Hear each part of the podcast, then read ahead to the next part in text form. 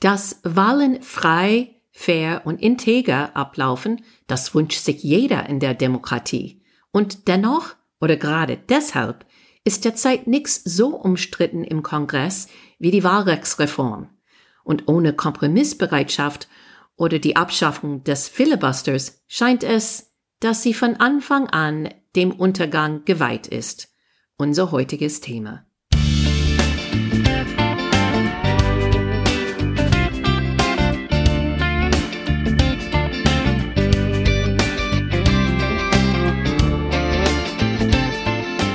Hey guys, welcome to Amerika übersetzt.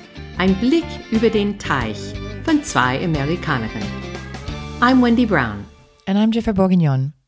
Hallo und willkommen zu Amerika übersetzt. Heute ist die 18. Januar und gestern war ein Feiertag in Amerika, Martin Luther King Jr. Day. Darüber würden wir reden heute und auch über die Wahlrechtgesetz, das im Kongress diese Woche vorkommt. Letzte Donnerstag, Präsident Biden und Vizepräsidentin Harris waren in Georgia und haben da ein paar Tage nach Bidens großer Rede am 6. Januar eine, noch eine große Rede gehalten und dieses Mal um Wahlrecht. Aber viele schwarze Wähler, die haben für Biden gewählt und viele Wahlrechtaktivisten waren nicht dabei. Die waren frustriert. Viele haben gesagt, dass die hatten keine Zeit dafür. Es gab zu viele Worte und zu wenig Bewegung. Too little, too late, wie wir sagen. Es gibt ein Showdown jetzt im Kongress zwischen die zwei Parteien über zwei verschiedene Wahlrechte, Gesetze. Und heute würden wir darüber reden. Jiffer, meine Frage ist, äh, warum pusht die Regierung das Thema Wahlrechte genau jetzt? Warum nicht früher? So was alle die Aktivisten sagen. Also genau, warum nicht früher ist, ist die Frage, dass viele Leute schon gefragt haben, aber besser so spät als nie, ne? so better late than never. Erstmal müssen wir ein bisschen über Martin Luther King Jr. und warum er so wichtig ist und warum Biden und Harris sind nach Georgia gegangen für diese wichtige Rede. Und was haben die miteinander zu tun? Also Martin Luther King Jr., also viele Deutsche kennen Martin Luther. Uh, Martin Luther King Jr. war ein US-amerikanischer Baptistenpastor und Bürgerrechtler. Er gilt als einer der herausragendsten Vertreter im gewaltfreien Kampf. Und gewaltfreien Kampf ist richtiger Satz da, gegen Unterdrückung und Sozialungerechtigkeit und war zwischen Mitte der 1950er und Mitte der 60er Jahre der bekannteste Sprecher der Civil Rights Movement, der US-amerikanischen Bürgerrechtsbewegung der Afroamerikaner. Er propagierte den zivilen Ungehorsam als Mittel gegen die politische Praxis der Rassentrennung oder Racial Segregation in den Südstaaten der USA mit religiöser Begründung und nahm an Entsprechungen Aktionen teil. Viele Leute vielleicht kennen Martin Luther Kings Rede, das heißt I have a dream. Ich habe einen Traum, das er hat in Washington gehalten in 63. Er hat für sein Engagement für Sozialgerechtigkeit der Nobel-Friedenspreis in 64 und war acht Jahre später in einer Attacke in Memphis erschossen. Also King ist immer noch heute eine Figur, der ähm, hat eine Art Mythos in den USA als jemand, der hat gekämpft für Bürgerrechte er hat non-violent Proteste gemacht und das war, wie gesagt, gewaltfreien Kämpfe. Er war ähm, immer also unterwegs mit ähm, äh, andere Proteste auf die Straße, zum Beispiel von Selma nach Montgomery in die bekannteste Selma-Proteste. Er hat auch Rosa Parks unterstützt in die äh, Montgomery Bus Boycott auch. Also Georgia war sein Heimat und deswegen ist Georgia wichtig. Er war auch ein Pastor in die Ebenezer Baptist Church. Das ist auch der Church, der Kirche, wo Raphael Warnock, die neue demokratische Senator aus Georgia, stammt und ist eine ganz beliebte Figur, nicht nur in Georgia, aber in Amerika. Er ist nicht die einzige, der kommt aus Georgia. Wie gesagt, Raphael Warnock, aber auch John Lewis. Und John Lewis ist ein Name, die wir mehr häufiger hören würde in die nächste Zeit, wenn wir über Wahlrechte reden. Und wir kommen zu ihm ähm, gleich. Aber er war auch ein Abgeordneter im Repräsentantenhaus, der auch eine lange Geschichte hat als Kämpfer für Bürgerrechte auch. Also er ist vorletztes Jahr gestorben. Aber warum noch Georgia? Nicht nur wegen der Heimat von dieser sehr bekannte äh, Bürgerrechtskämpfer, aber auch wegen 2020. Die Demokraten hatten riesig Erfolg in Georgia in 2020. Es ist normalerweise ein ziemlich konservative Stadt, der seit 92 immer für Republikaner in der Präsidentwahl gegangen ist, aber dieses Mal ist vor Biden gegangen. Und das ist auch sei Dank an die Zahlen von äh, schwarze Wähler, die auch für Biden gewählt haben. Zwei Senatoren kamen für die Demokraten aus Georgia im Senat, was auch eine große Überraschung war. Und auch Stacey Abrams, das ist ein bisschen ein Shooting Star in die Demokratische Partei, war Kandidaten für die Demokraten für Gouverneur in Georgia, hat ganz knapp verloren, aber hat in die Zwischenzeit viel gemacht, Leute zu anmelden zu wählen und ist ähm, sehr aktiv in ähm, Wahlrechte auch. Aber 2020 ist nicht nur bekannt für diese Erfolge, aber auch für Wahl, also Shortcomings oder was heißt Failure? Ähm, Misserfolg? Für ja. Wahlmisserfolge, genau.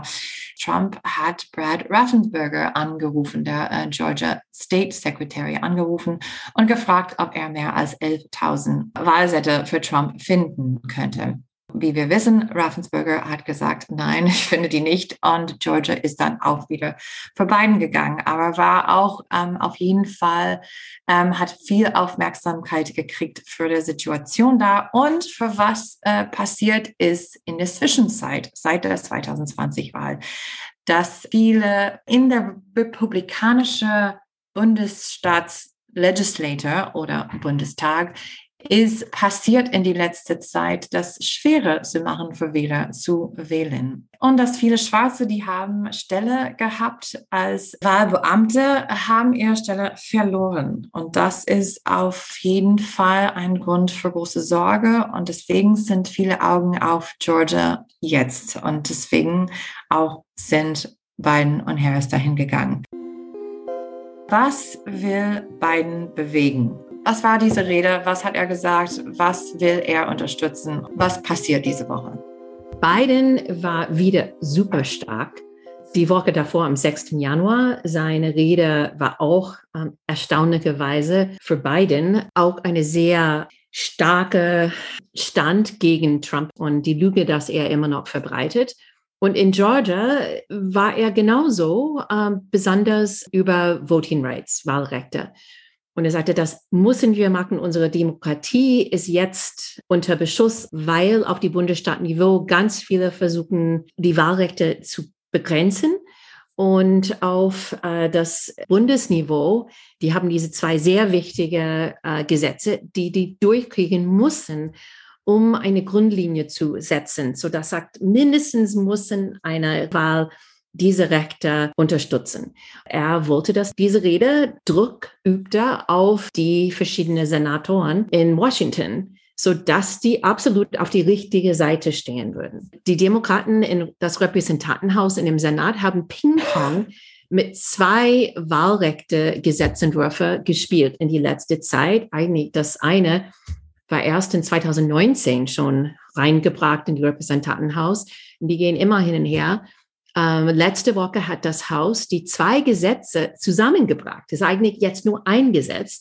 Und ich habe in ein Monster Bill zusammengepackt, ähm, was diese Woche in den Senat eigentlich heute scheitern wird. Aber das war so das Last Hurrah von Biden in Georgia, um Druck auszuüben ähm, auf die verschiedenen Politiker zu sagen, hey, ihr müsst das hier durchbringen.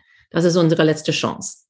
Okay, Wendy, es gibt, wie ich das verstanden habe, viel in, in diesem Gesetz, ähm, aber das besser zu verstehen. Was sind die, die Hauptsachen? Was ist da drin? Ja, es ist eine lange Geschichte, aber hoffentlich kurz gefasst hier. Diese zwei Gesetzentwürfe, die jetzt zusammengebracht sind, heißen the Freedom to Vote Act und John Lewis Voting Rights Act. Und zusammen, sie versuchen eine neue nationale Wahlrechtsnorm festzulegen und die Integrität der Wahlen zu gewährleisten. Die beiden Gesetzentwürfe würden Folgendes ermöglichen. So eins, eine Grundlinie für den Zugang zu den Wahlen in alle Bundesstaaten festlegen. Das bedeutet so zum Beispiel mindestens zwei Wochen ähm, vorzeitige Stimmabgabe, so Early Voting. Es ermöglicht auch Wahllokale und Voting Boxes, so eine bestimmte Zahl davon.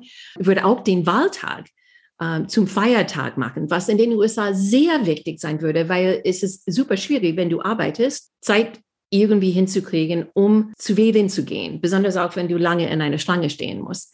Es gibt auch Standards für Wählerausweise, falls die dann verlangt sind in verschiedenen Bundesstaaten. Die wirken auch gegen Wählerunterdrückung, sodass zum Beispiel ähm, die verpflichten die Staaten, ähm, dass niemand länger als 30 Minuten warten muss um eine ja. Stimme abzugeben. Die würden einheitliche Regeln für die Wählerregistrierung schaffen. Zum Beispiel, die würden es erlauben, überall, dass Wähler an den Wahltag selber registrieren können. Und die setzen Grenzen für die Taktik in die neue Wahlgesetze, die die Republikaner in die letzten Jahre auf Bundesstaatniveau ausgenutzt haben. Zum Beispiel, diese Gesetze würde verbieten parteipolitische Gerrymandering und die würden fördern Transparenz ähm, rund um politische Spenden, was jetzt sehr ähm, hinter die Kulissen stattfindet. Und keiner weiß, wer wirklich wem ganz viel Geld gegeben hat. Und so hat die in seine Tasche. Und es würde auch verbieten ähm, oder verhindern, versuchen, äh, Wahlen zu annullieren, in denen es dann sagen würde, du darfst Prüfungen durchführen und dass wir unterstützen das, aber es schreibt vor, wie die dann gemacht sein werden. Um, und es würde auch verbieten Wahlmaschine, wenn die keine Papieraufzeichnungen hinterlassen. Also alle gute Sachen. Und zuletzt, die würden uh, den Schutz äh, vor Rassen diskriminieren in die staatlichen Wahlgesetzen wiederherstellen. Diese waren Sachen, dass die obersten Gerichtshof und 2013 und 2021 ausgehöhlt haben. Zum Beispiel Staaten mit einer Geschichte von Diskriminieren mussten eine Genehmigung von der Justizministerium bekommen, bevor sie neue Wahlgesetze in Kraft treten können. Und die würden auch verteidigen die Wahlmöglichkeiten für indigene Amerikaner. Haben wir auch darüber gesprochen. Ähnlich würden die Wahllokale in ihre Stammesland eingerichtet haben und die würden auch ihre ähm, Stammesausweis muss, äh, nutzen können, um einen Ausweis zu geben. Und vorher war das auch nicht möglich. Ich meine, diese Thema Wahlintegrität ist ein großes Thema für beide Seiten. Ne? So für, für Demokraten und Republikaner. Besonders für die Republikaner. Nach Trump hat gesagt, es gibt Wahlbetrug, dass er nicht verloren hat und so weiter. Es ist auch ein wichtiges Thema für Republikaner. Warum denn ist das so, dass die Republikaner dagegen sind? Ja, super gute Frage. Eins, weil die sagen, Wahlrechte sind Bundesstaatssache. Die meinen jetzt, dass diese ganze Gesetz auf Bundesniveau ist Übergriff von den Demokraten, was aber total falsch ist, weil es steht in unserer Verfassung, dass auf Bundesniveau die sollten schon die, die Basis oder die, die Grundlinie für Wahlen festlegen. Aber seit dem Voting Rights Act von 1965, was ich nicht verstehe, ist, die Republikaner waren immer dafür, diese Voting Rights immer zu, zu, erneuern. Die mussten immer, ich denke, jede zehn Jahre oder sowas erneuert werden. Das war immer eine überparteiische Aktion. Aber heute, die haben überhaupt keine Interesse in ein Voting Rights Bill, weil die haben alle diese Aktionen, das jetzt auf Bundesstaatniveau, zum Beispiel Briefwahl zu verhindern und die wollen weniger Wähler zu die Ballotbox bringen. Also es war immer so, dass Demokraten haben gedacht oder dass wir haben gesehen, dass mehr Minderheiten, Schwarze, äh, Latinos und so weiter Mehr Minderheiten haben demokratisch gewählt. Und deswegen war der Grund, warum zum Beispiel Republikaner haben versucht, äh, das zu verhindern, dass, dass ähm, diese Initiativen, die machen das leichter, zum Beispiel in schwarze Communities oder was auch immer. Aber wir haben gesehen in der letzten Zeit, es gibt eine größere Zahl von Latinos, die wählen Republikaner jetzt, aber auch von Schwarze, aber auch von viel, es ist viel mehr bunt und gemischt, dieser Bild von, von Wähler, die wählen nicht nur demokratisch, also das ist, es ist eine viel, viel vielfältiger und, und ähm, gemischter Bild, die man hat. Insofern, ich würde davon ausgehen, dass ähm, Republikaner würden mehr offen sein. Schon, es soll keine Frage sein. Wir sollen das so leicht wie möglich für jeder machen zu wählen. Egal, ähm, das, ich meine, das goes without saying. Das ist eine Demokratie. Aber auch, ähm, dass Republikaner würden mehr Incentive haben, würden mehr Grund dafür zu haben. Aber allein, dass die dieses Spiel spielen, ist, ist verrückt. Erinnerst du noch, als Obama gewonnen hat, haben die Republikaner eine große Analyse gemacht. Warum haben wir verloren? Und davon rausgekommen war die Empfehlung, dass sie sollten dann versuchen, eine größere Bandbreite von Wählern zu überzeugen, republikanisch zu wählen. Aber die haben tatsächlich entschieden, nicht den Weg zu gehen, sondern alle ihre Karten auf dem Angry White Man zu legen, weil die Demokraten ein bisschen ab davon gekommen sind und dass die sehr arrangiert war genau diese weiße Wähler sind die treue Wähler für Trump.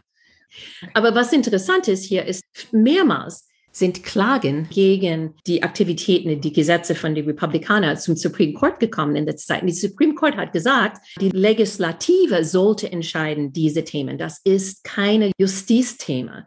Und deswegen sind diese Gesetze jetzt in dem Senat und Haus so, so wichtig weil Gerrymandering und, Spenden zum Beispiel waren beide abgelenkt bei der Supreme Court.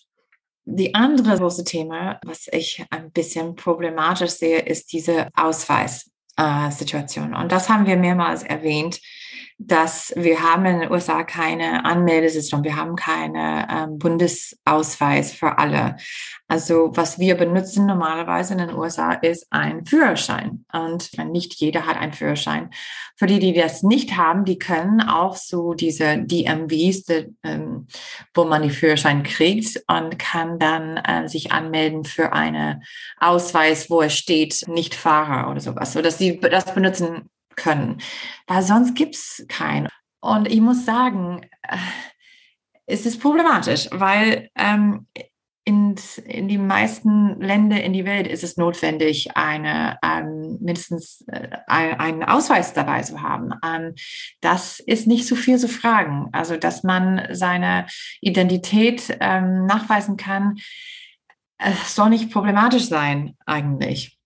Äh, du hast recht wir müssen auch hier sagen, aber dass es gibt ganz wenige Fälle, wo jemand falsch wählt, Wählerbetrug, ganz wenig.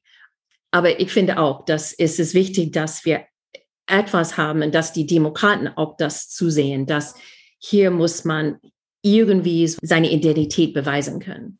Ja. Diese Gesetze vor dem Senat jetzt sind umstritten, nicht nur bei den Republikanern, aber auch bei den Demokraten. Und Themen inklusive äh, Voter ID. Viele sagen, die gehen nicht weit genug. Und dann die andere ist diese ganze Thema von Wahlintegrität. Dass ich glaube nicht, dass die eine gut genug Antwort auf der Wahl war gestohlen haben. Und das ist alles, was nach dieser Stimmabgabe passiert, um die Stimmen zu zertifizieren. Gibt es ganz wenige in diese Gesetze, das genau dieses Problem verhindern würde. meine Meinung nach ist, dass die Gesetze sind umstritten, gibt so viele da drin, gibt es ein paar Peakspunkte für die Republikaner, wo die sagen, auf gar keinen Fall kann ich das unterstützen. Und für die Demokraten, die sind auch so, okay, ist es gut, ist besser als nichts, aber eigentlich haben wir nicht das Problem gelöst, dass in 2020 und seit dann ähm, so viele Ängste jetzt auslösen.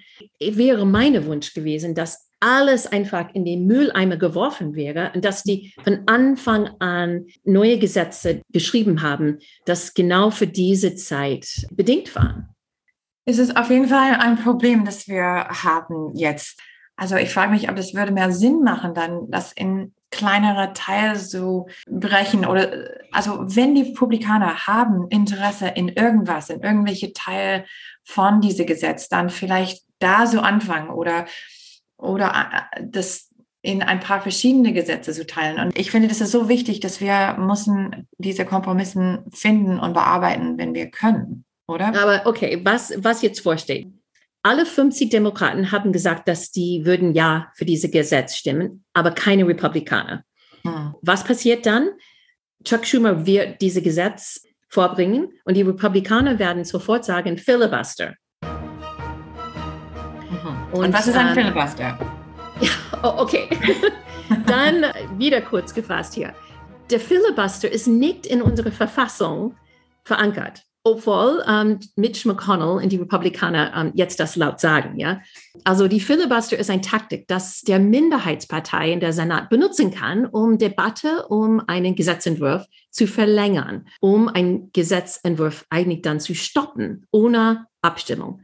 Debatte war in den Senat immer erwünscht und fast unbegrenzt, seit ewig.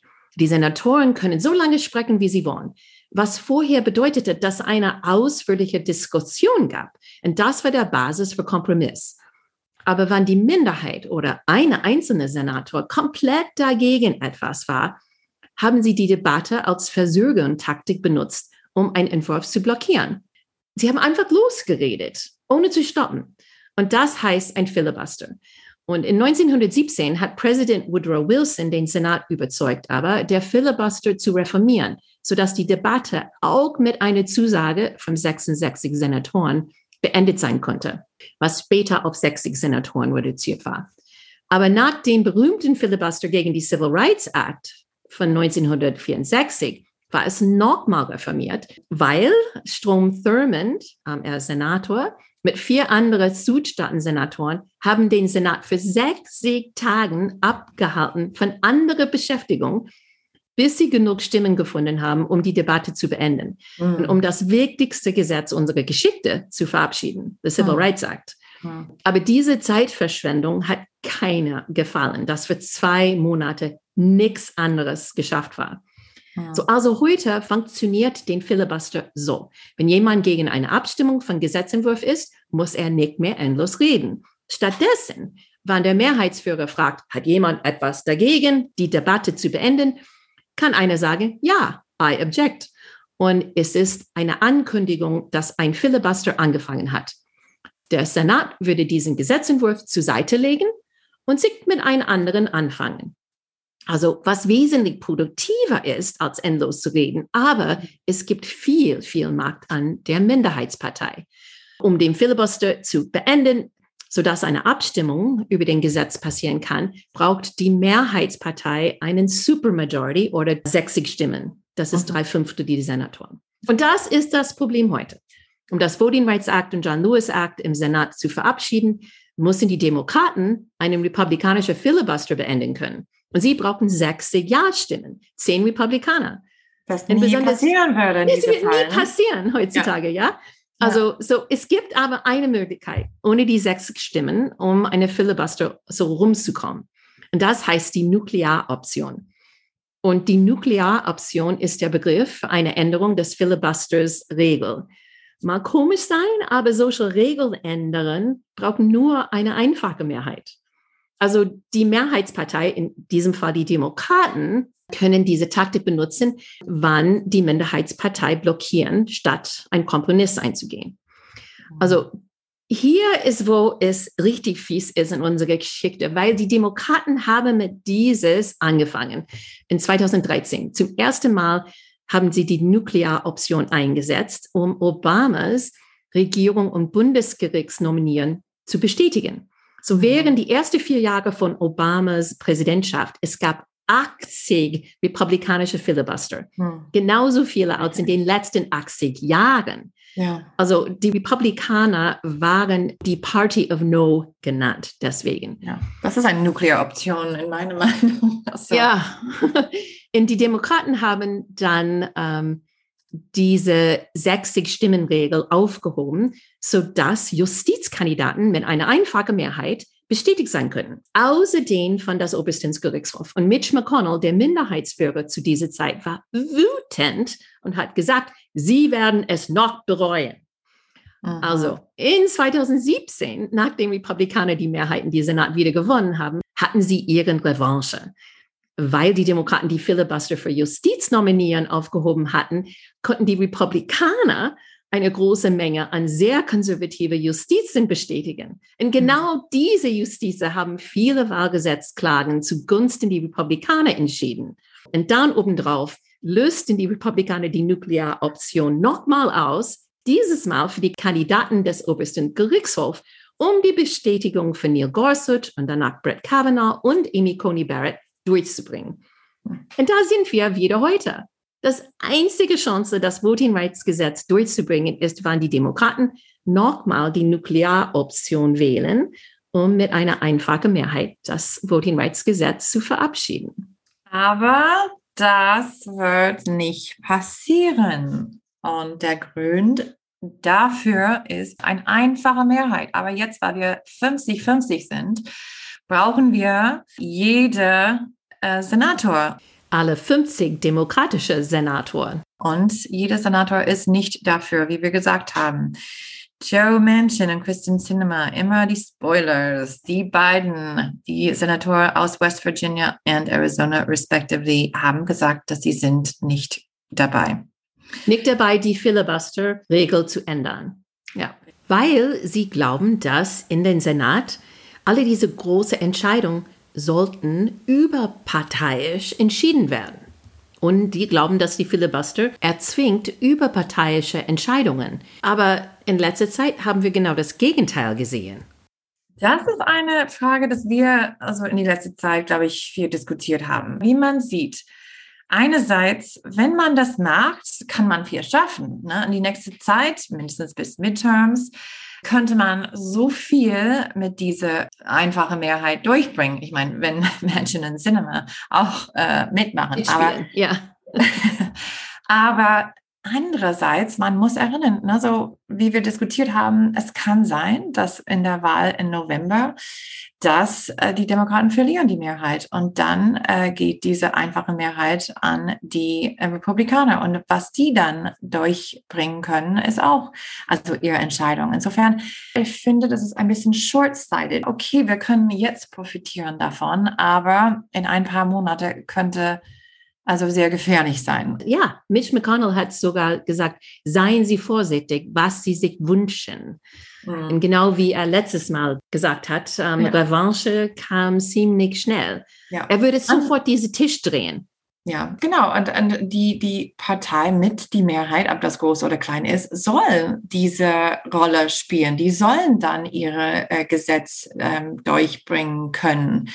Und mit dieser Filibuster passiert das gar nicht. Insofern, ähm, vielleicht sagen wir, okay, machen wir das. Die Demokraten tun alles, was die machen können, also mit Cinema und Menschen auch dabei, bis zum mindestens äh, Midterms und dann wer weiß. Aber dann, äh, weiß ich nicht, wenn die Republikaner die Mehrheit haben nach der Midterm-Wahl, dann, dann so ist das. Dann dürfen die machen, was die wollen. Aber und viele Demokraten sagen, hey, 19 Bundesstaaten haben schon 34 Gesetze verabschiedet, die es schwieriger machen, um Stimmzettel zu bekommen oder abzugeben.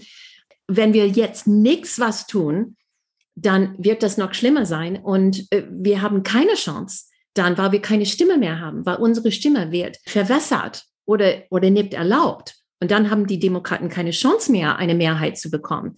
Alle sagen, Biden muss das tun, aber eigentlich kann Biden gar nichts jetzt tun. Das liegt in die Hände, Hände von zwei Senatoren.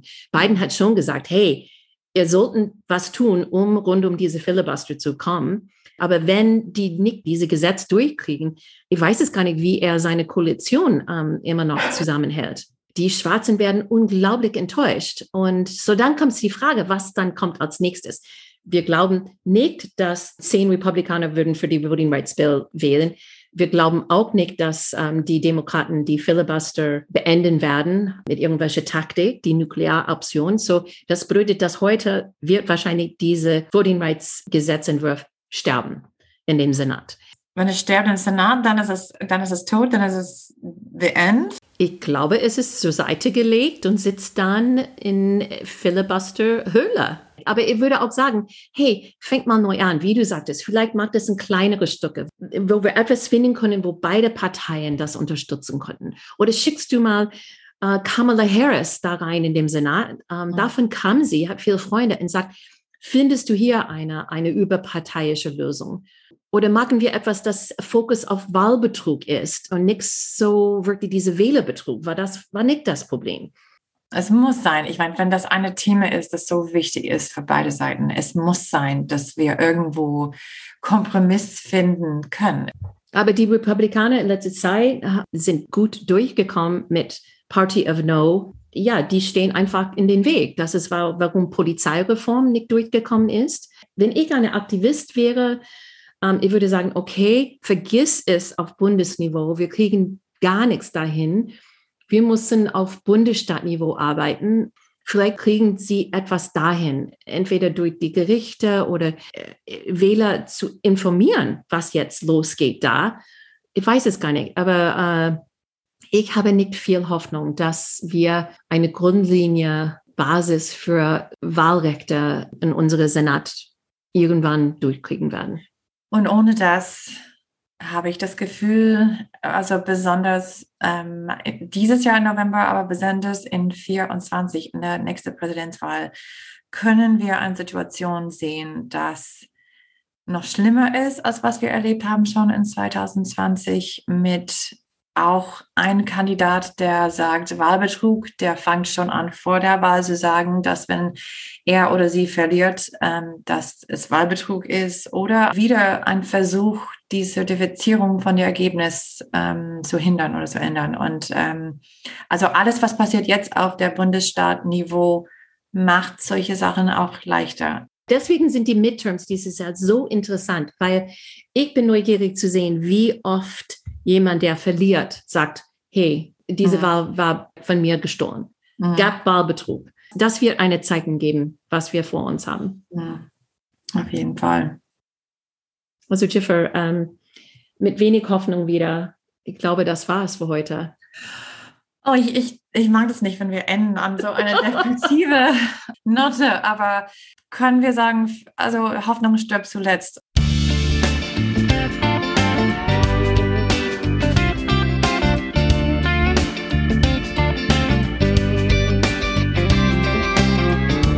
Vielen Dank für das Zuhören und wenn du Anregungen oder Kommentar hast, benutzt bitte unsere Facebook-Seite, unsere Twitter-Konto oder schick uns ein Mail amerikaübersetzt at gmail.com. Wir freuen uns auf deine Ideen und deine Fragen. Wenn unsere Podcast dir gefällt, bitte eine positive Bewertung schreiben und deine Freunde erzählen. Unsere Musik ist von der talentierten Reha Omayeur und Amerika übersetzt ist ein Projekt von Wendy Brown und Jeffrey Bourguignon. Bis nächste Woche.